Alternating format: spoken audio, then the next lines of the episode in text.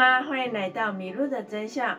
科学选油三部曲会逐步带大家用科学的资讯来了解怎么样选择适合自己的油。今天的影片是科学选油三部曲当中的首部曲哦，里面会介绍选油需要注意哪八大重点，就让我们一起来看看是哪八大重点吧。第一个重点就是我们比较熟知的发烟点。当我们在煮饭的时候看到的烟雾，有可能是水蒸气或者是油烟，而发烟点指的是油加热之后产生出油烟的温度。因此，发烟点被科学家认为可以作为油热稳定度的一个指标哦。发烟点虽然是油品的一个指标，但是它会受到许多因素的影响，像是不同原料品质的影响，还有啊不同种的油。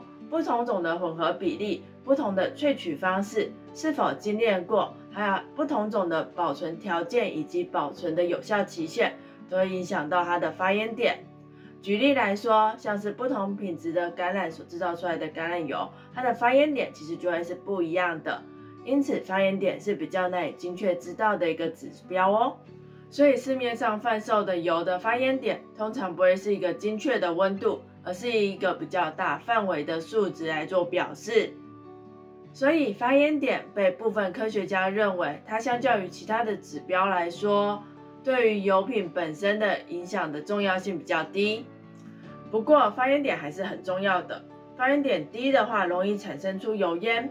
油烟在过去的研究中显示，是子宫颈癌、肺癌、肺腺癌的风险因子之一。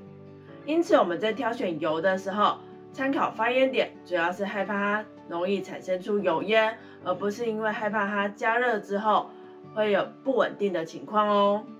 发烟点是怕产生出油烟，而不是稳定度的话，那油品本身的稳定度到底应该是什么样子的指标呢？这个答案就是我们第二个重点啦，氧化稳定度。我们都知道油是由脂肪酸所组成，脂肪酸容易受到各种因素影响而氧化。当脂肪酸氧化的时候，就可能会影响到油的品质，像是产生油耗味啊，或者是降低它的营养成分，或者是缩短它的保存期限。而氧化稳定度指的就是油在加工或者是储存时候的抗氧化能力。因此，目前认为氧化稳定度是食用油最重要的品质指标。氧化稳定度不仅仅指的是油加热时的热稳定度。也包含着日常油品保存期限的长短。比起发烟点来说，氧化稳定度的影响的因子就比较少了，主要是来自于它油品内部的组成成分。那比如说像是它油品里面的脂肪酸的结构以及它的特性，或者是它里面是不是含有影响氧化的物质。所以我们在挑选油品的时候，要特别注意它的氧化稳定度哦。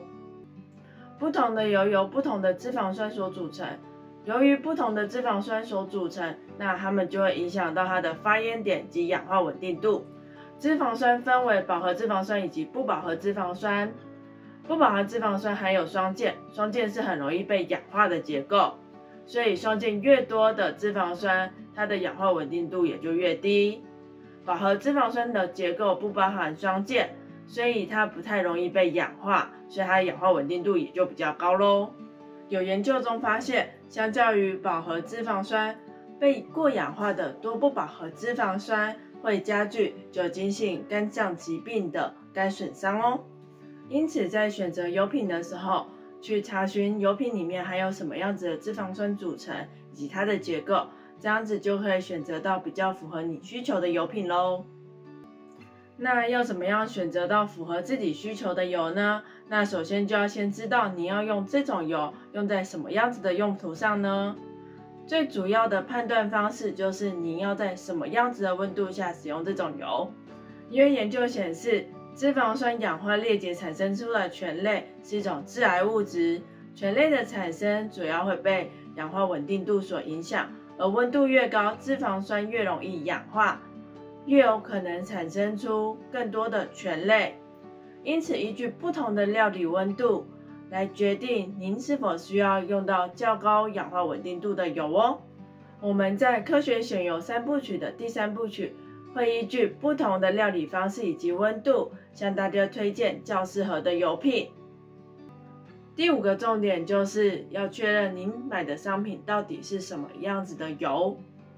我想部分的观众应该有发现，市面上的植物油有一些是有混合不同种的植物油来做贩售，而且各家的混合比例也都不太一样。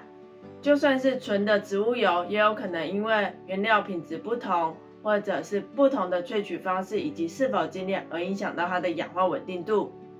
举例来说，某些植物油会写着特级，那它的原料品质以及它的氧化稳定度可能就会高于其他的产品。因此，在选购油品的时候，需要特别注意油品的成分是不是您所需要的油品，也要特别注意里面是不是含有其他。会影响到氧化稳定度的成分哦。第六个选油的重点就是它的有效期限以及它储存的环境。就像其他食物一样，选油的时候也要注意它的有效期限，因为油品储存越久，它氧化的程度就越高。商品的储存环境也很重要哦。根据研究显示，光照时间越长，储存的温度越高，接触越多的氧气，越容易造成油品的氧化。因此，我们在选购油品的时候，要注意它的有效期限以及它储存的环境。第七个选油的重点就是油品的包装，就像上面所讲的一样，光照时间越长，越容易增加它的氧化程度。因此，许多油品都会用褐色或者是深色的容器来包装油品，用来减少光照对于它们所造成的影响。以包装材料来说，相较于塑胶瓶，玻璃瓶的透氧性比较低，因此在减少接触氧气方面，玻璃瓶会比塑胶瓶来得好哦。所以啊，包装对于选油来说也是重点之一哦。选油最后一个重点就是油品的营养成分啦。除了脂肪酸本身的营养以外，不同的脂肪酸也会有各自的健康益处。油品除了脂肪酸以外，也有可能会有其他的营养物质，这些物质也有可能会有各自的健康益处哦。科学选油三部曲里面的第二部曲，小明就会带着大家一起来看看各种油品的营养成分哦，我们敬请期待吧。今天的讲解就到这边啦，小明很感谢先前影片当中观众们的指教，小明也会继续努力锻炼自己的台风语口条。如果还有哪里不足的地方，都欢迎留言告诉我们哦。如果喜欢我们，可以帮我们点击订阅和喜欢，并追踪我们的 FB 粉丝专业，也可以分享给你们的亲朋好友哦。